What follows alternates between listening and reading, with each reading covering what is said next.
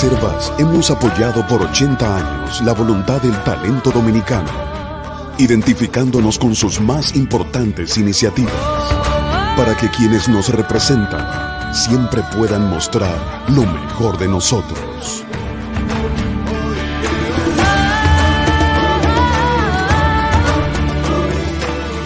Banreservas, 80 años siendo el banco de todos los dominicanos.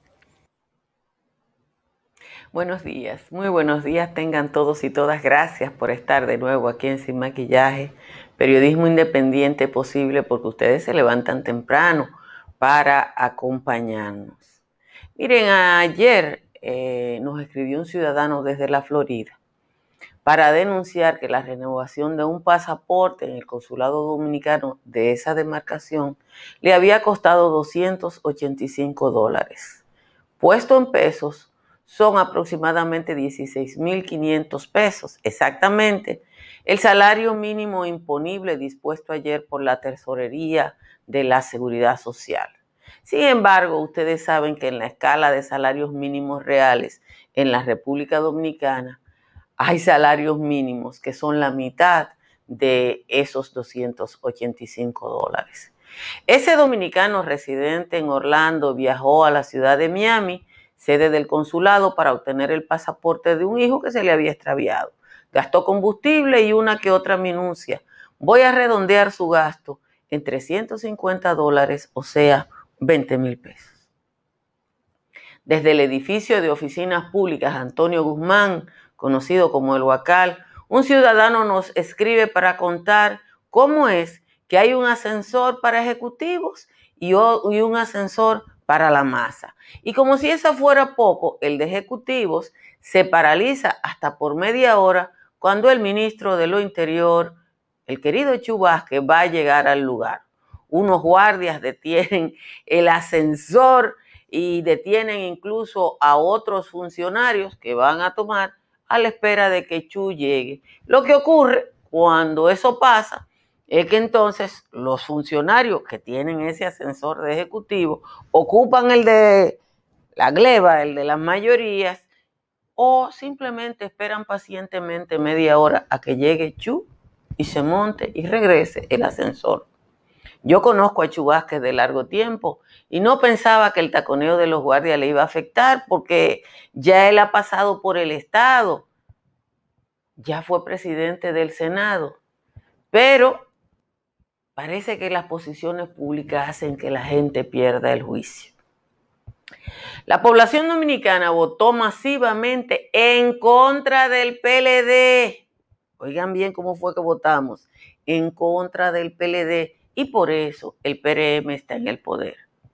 Pero no votó contra una sigla, votó contra una manera de administrar el Estado votó por un cambio que esos últimos, los del PRM, ofrecieron, y entre otras cosas, porque no había otra alternativa viable. Pero hay demasiada gente en el gobierno que no acaba de entender eso. La Dirección de Compras y Contrataciones le ha rechazado por segunda vez, oigan bien, por segunda vez una licitación al Ministerio de Educación por no cumplir el pliego que ellos mismos hicieron. Eso es como que yo haga una receta con azúcar y después decide echarle sal. Educación pide una cosa en el pliego y luego se da cuenta que con otra es mejor. Y eso conduce a creer que ese cambio de opinión beneficia a alguien, aunque no sea verdad. A mucha gente hay que refrescarle la memoria de todo lo que dijeron y todo lo que prometieron en campaña. Hay que buscarle las declaraciones, los tweets, los posts de Instagram y de Facebook, donde le ofrecieron a dominicanos y dominicanas un cambio que no era de partido, sino de la forma de administrar el Estado. Aquí, hoy, hay que decir que hay demasiada gente que está corriendo en el carril de adentro para hacer más de lo mismo. Señores, muchísimas gracias por estar temprano con nosotros en sin maquillaje un día que si yo le digo que es caluroso, estoy diciendo poca cosa. No es caluroso. Hoy esto está ardiendo. Santo Domingo a esta hora ya está en 25 grados Celsius. Pero igual, así está Atomayor. Higüey y La Romana ya están en 26. Y Montecristi, como Dios manda, ya está en 27 a esta hora. Solo San Cristóbal está en 22 grados Celsius y San Juan de la Maguana en 21. En los valles altos, por suerte para los que viven en los valles altos, Constanza está en 15. Calimete 16, Calimetico, Hondo Valle, San José de las Matas y Los Cacao en 17. San José de Ocoa, El Cercado y Jánico están en 18. Esas son las condiciones del tiempo a esta hora aquí en esta parte de la española. Vamos al resumen con las principales informaciones de la jornada de hoy. El Tribunal Constitucional invalidó las audiencias virtuales implementadas por la Suprema Corte de Justicia mediante una resolución del Consejo del Poder Judicial. En un resumen de la decisión que fue difundido ayer, el tribunal señala haber acogido las instancias contra la decisión del Consejo del Poder Judicial que había instalado un protocolo para audiencias virtuales en virtud de las medidas restrictivas por el COVID. El constitucional señala que las medidas pueden mantenerse en el orden administrativo, pero no así en el aspecto jurisdiccional. El mayor general Adam Cáceres pidió al defensor del pueblo Pablo Ulloa intervenir para que le sean concedidas mayores libertades y que le lleven fruta. Así lo informó Ulloa tras un recorrido realizado por distintos recintos penitenciarios la semana pasada. Cáceres también se quejó de que las visitas de sus abogados han sido reducidas y que la única actividad que se le permite es salir una hora al aire libre o tres horas. El Ministerio Público solicitó una prórroga de cuatro meses para presentar acusación contra los implicados en el denominado entramado de corrupción Caso Pulpo, liderado por Alexis Medina, hermano del expresidente Danilo Medina y Sánchez, y que además involucra a otros exfuncionarios. La solicitud fue hecha al juez del tercer juzgado de la instrucción, a Mauri Martínez. Por lo menos 16 provincias están por debajo del 50% de cumplir con las metas establecidas en la toma de muestras de laboratorio para determinar la incidencia real del COVID, mientras que otras demarcaciones, solo 6 cumplen el 100%. La meta de toma de muestras establecida por la Dirección Nacional de Epidemiología es que cada provincia reporte una media de 40.000 muestras semanales, lo que permite tener una mayor vigilancia y saber cuál es la positividad real. Dos nuevas muertes a causa del COVID fueron reportadas en las últimas 24 horas y eso lleva el número total de fallecimientos en RD a 3.973 desde el inicio de la pandemia. Se registraron 326 casos positivos captados en las últimas 24 horas de un total de 5.136 muestras procesadas, lo que coloca la positividad diaria en 9.61 y la del último mes en 8.46. El gobierno erradicará las llamadas granjas de patio en las provincias en que se ha detectado la fiebre porcina africana y organizará a los pequeños productores con facilidades financieras para que establezcan una granja que cumpla con la normativa de crianzas formales. La medida se hace se toma porque ustedes saben que los criaderos informales que son tradicionales en el campo dominicano están basados en alimentación con desperdicios y no se cumple el ciclo de las vacunas. Hasta este momento las autoridades han sacrificado 3.000 cerdos. Los senadores Franklin Romero, Ramón Rogelio Genado y Milcía de Franjul solicitaron al presidente del Senado convocar al Pleno el próximo martes para que conozca el informe de la Comisión Especial apoderada del Código Penal por el presidente Eduardo Estrella para que lo apruebe a sí mismito como está y como fue sancionada en la Cámara de Diputados, donde varios diputados indicaron que le hicieron acotaciones de última hora fuera de lo que originalmente se había discutido. La Dirección General de Contrataciones Públicas volvió a rebatir el accionar del Comité de Compras y Contrataciones del Ministerio de Educación respecto a la licitación de urgencia de 752 mil equipos tecnológicos efectuada hace nueve meses con una reciente resolución reconfirmó la nulidad de la adjudicación de 14 lotes y ordenó a la institución reevaluar las ofertas económicas y emitir un nuevo acto de adjudicación. Esta decisión la, tomó Contrataciones Públicas la semana pasada, tras haber contactado que el MINER aplicó un criterio de adjudicación diferente al establecido en su propio pliego de condiciones y por tanto no respetó la obligación de apego irrestricto a las reglas informadas. El ayuntamiento de Santo Domingo Este denunció la ejecución de un plan que llamó criminal para las grandes camiones de basura a las principales calles y avenidas del municipio. En un video que yo misma pasé y que fue presentado por Manuel Jiménez, se evidencia a un camión acompañado de un equipo de seguridad, o sea, de un equipo de gente armado para proteger el camión, distribuyendo basura en la madrugada en varios puntos de la avenida Charles de Gaulle. Finalmente, la Comisión Europea despejó ayer el camino a la tercera dosis al atribuir la decisión a cada estado y limitarse a sugerir tener en cuenta evidencia científica. Los tibones de la economía europea, Alemania, Francia y el Reino Unido anunciaron ya formalmente que el mes que viene inicia una nueva ronda de vacunaciones con una tercera dosis. De nuevo les recuerdo a todas y a todos que si les agrada este resumen informativo de media hora se suscriba a este canal de YouTube o invite a otras personas a que se suscriban para cumplir con nuestra meta de 90 mil suscritos este año. Miren, yo me puse a buscar cuáles eran los pasaportes más caros del mundo y cuál era el precio medio de un pasaporte en cualquier lugar del mundo. Lo que cuesta un pasaporte aquí en República Dominicana en este momento es más o menos la media mundial. La media mundial es 67 dólares. La media de América Latina es 73 dólares. Lo que uno no acaba de entender, uno no acaba de entender, es cómo aquí no se ha podido resolver en República Dominicana que los cónsules impongan las tarifas que le dé la gana y la cobren en efectivo. Me dijeron que hay un grupo de abogados dominicanos que van a elevar un recurso en contra de por lo menos dos consulados. Porque por la ley americana no es como aquí que te elevan un recurso.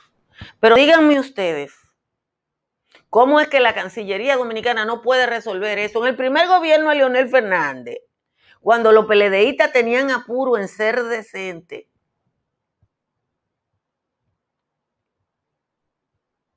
Eso lo, compusieron. Eso lo compusieron. Pero ahora lo han dejado a la Boulanger. 285 dólares por un pasaporte para una gente que va acompañando a un menor de Orlando a Miami. Ahí hay 300 y pico dólares o 400, pero yo le puse 350, que son 20 mil pesos. ¿Usted sabe cómo se calcula el precio de un pasaporte en el mundo? Yo me puse a buscarlo porque eh, en una página de viajes dice, traducido en dólares y a rasgo general, el precio promedio del pasaporte en el mundo es 74 dólares y las horas de trabajo que se necesitan 46. Usted sabe que la jornada laboral media en el mundo es 40 horas a la semana. Pero si usted piensa que lo que costó un pasaporte en Miami virtualmente triplica lo que cuesta un pasaporte aquí y hay que pagarlo en efectivo, entonces usted necesita dos veces el salario mínimo de la República Dominicana, porque el pasaporte es en Estados Unidos, pero el salario mínimo del país que emite el pasaporte aquí. Todavía que hay ayuntamientos que le pagan 5 mil pesos a una gente. ¿Cómo tú vas a explicar? ¿Cómo usted va a explicar Juan Polanco, en el primer gobierno de Leonel Fernández bajaron los precios de los pasaportes y establecieron una tarifa. Después se dieron cuenta que eso no era negocio y lo volvieron a subir porque yo lo recuerdo. Yo fui a la rueda de prensa donde lo anunció eh, Eduardo Latorre, que anunció un ordenamiento de, de los servicios consulares y todo ese tipo de cosas. Y volvimos al desorden. Entonces, yo me alegro que vayan a someter a los cónsulos. Deben someterlo por lavado de activos, porque además, ¿por qué tienen que cobrar en efectivo? ¿Por qué no pueden recibir una tarjeta de crédito? ¿Por qué hay gente esperando tres meses un, pasaporte? No, eh, no hay, en Estados Unidos no hay nada más efectivo que el correo. De Benjamin Franklin para acá. A Benjamin Franklin, Washington lo encargó de organizar una cosa que se llama el correo de los Estados Unidos. Y no hay cosa más buena que eso. Y es un delito federal coger una cosita del, del, correo. Pero cada cónsul en Massachusetts 125, el de Miami decidió que fueran 200 y pico. Y a lo mejor no es el precio del pasaporte, 200 y pico, sino lo que cuesta sacar el pasaporte.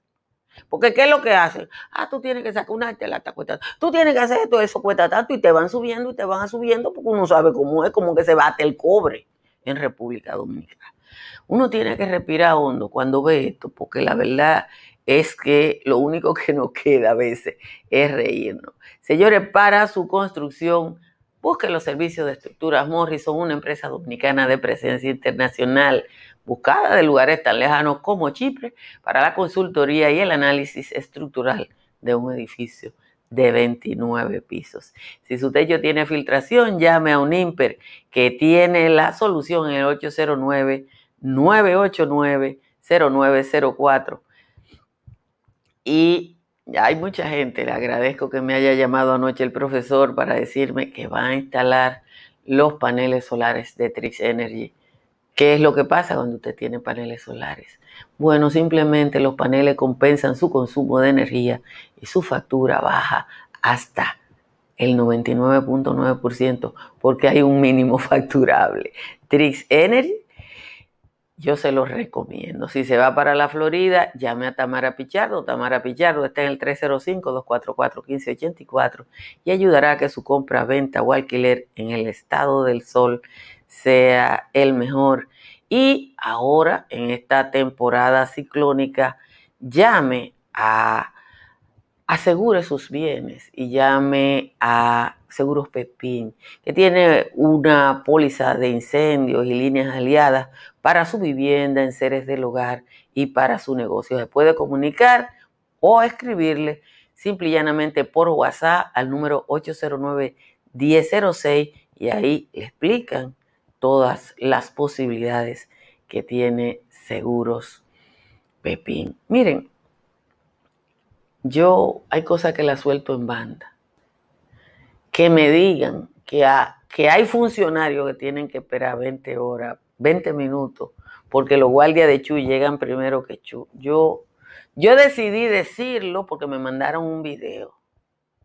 Y ya yo estoy, que a lo que le doy crédito es eso, tipo ahí, los guardias llegan, se paran en la puerta y puede llegar Chinchilín el Búcaro, Juaniquito el Tinao y, y tuve tres funcionarios parados con su saco, porque aquí hay una parafernalia del funcionario. Entonces en esa área no hay aire acondicionado funcional.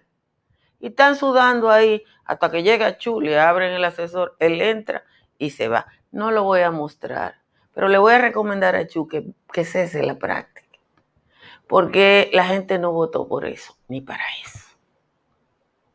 Votó para otra cosa. Miren, tres senadores le han pedido al presidente del Senado que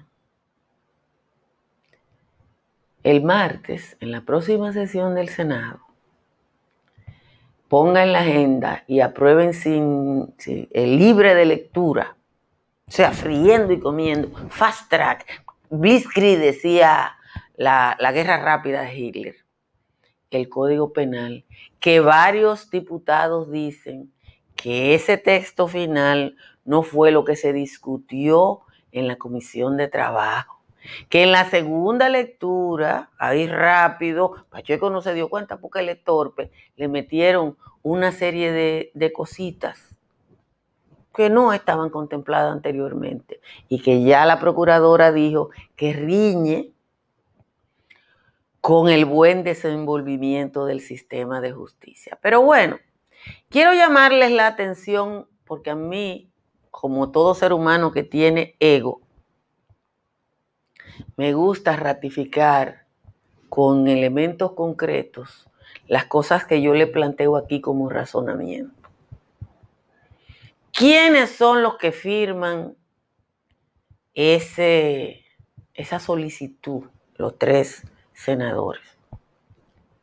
Los senadores que firman esa solicitud son Franklin Romero, el senador más rico del Congreso, por San Francisco de Macorís, del PRM.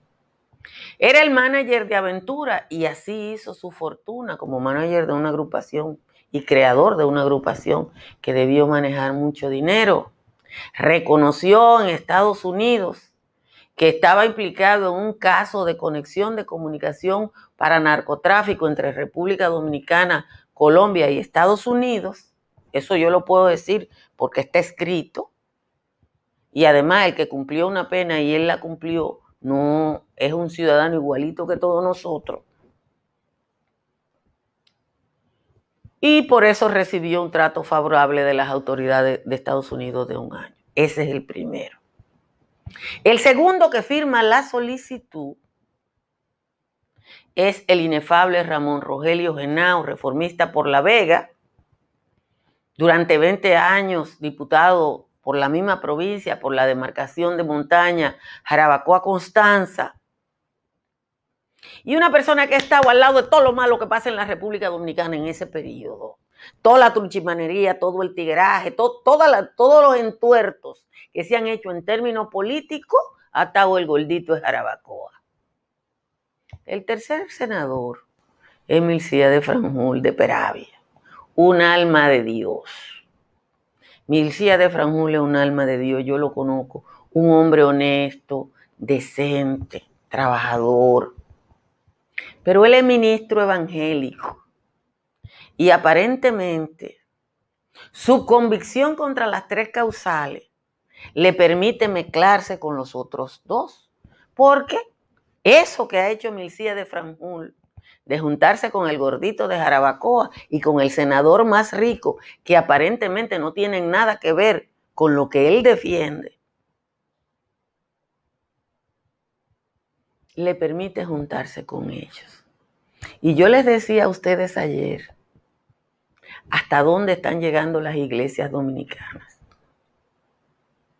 Con tal de que pase el código contra los derechos de mujeres y minorías, dejan pasar la corrupción y el tiraje, que es lo que ha hecho Milcía de Franjul juntándose con esas personas, que no son ni buenas ni malas, pero ustedes tienen un historial. Y usted lo puede decir porque está ahí. No hay que inventárselo, no hay que buscar. Yo le puedo buscar las informaciones de dónde han estado unos y otros. O sea, si, si empujan en contra de los derechos, yo estoy con ellos, aunque después me... En algún momento de la vida, alguien le va a decir a Milcía, a quien yo conozco bien, que hay gente con la que uno no se junta. A mí me pasó en una recesión de una empresa telefónica que el fotógrafo de sociales que estaba ahí, usted sabe que usted va a una recesión, los fotógrafos juntan a dos o tres personas para tomar una foto y uno sale en el periódico. Y un fotógrafo viene y me va a juntar con un comentarista de radio, después funcionario público, con el que Altagracia Salazar no le interesaba salir una foto. Y yo me retrato con todo el mundo, ustedes lo saben. Pero si yo sé que usted es un ladronazo, que usted ha estado metido en muchísimas cosas, que usted en algún momento, si hay justicia, usted va a ir preso, ¿a qué quiero yo retratarme con usted? Eso es mi razonamiento, el mío, el de Altagracia. Otra gente puede pensar lo que quiera. Quizás nosotros los campesinos, yo soy de Nizao, y en Misao, usted puede comer junto, pero la otra cosa la hace aparte. Ojalá que mucha gente entienda eso y no esté dispuesto a sacrificar el todo por el todo, porque eso en algún momento se lo van a sacar. En algún momento se lo van a sacar. Señores, a las ocho y media va a correr Mary Lady. La espera, miren, yo digo el nombre y me da cosita. La esperanza dominicana de una medalla. Mary Lady dijo una frase hermosísima. Ella dijo, yo voy a correr con todo lo que tengo pero la medalla me la va a dar Dios y eso es hermoso, muy hermoso. Así que todos vamos a pujar y a mandarle buenas vibras a las piernas que llevan la esperanza dominicana de una medalla que yo me siento tan bien, porque mire, no importa el sitio en el que quede Mary Lady en el medallero, ya República Dominicana está mejor parada que Argentina. Y cuando uno ve estos 48 mil kilómetros cuadrados en el mismo lugar que México y arriba de Argentina en unos Juegos Olímpicos, usted dice, carajo, a pesar de todo nos va bien.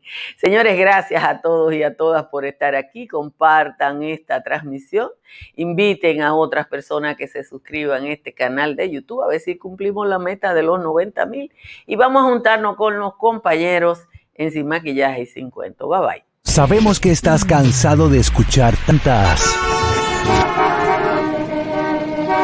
Por eso nace Sin Maquillaje y Sin Cuentos. Tus mañanas ahora serán más frescas e informadas. Con el equipo de profesionales más completo de la Radio Nacional. Altagracia Salazar.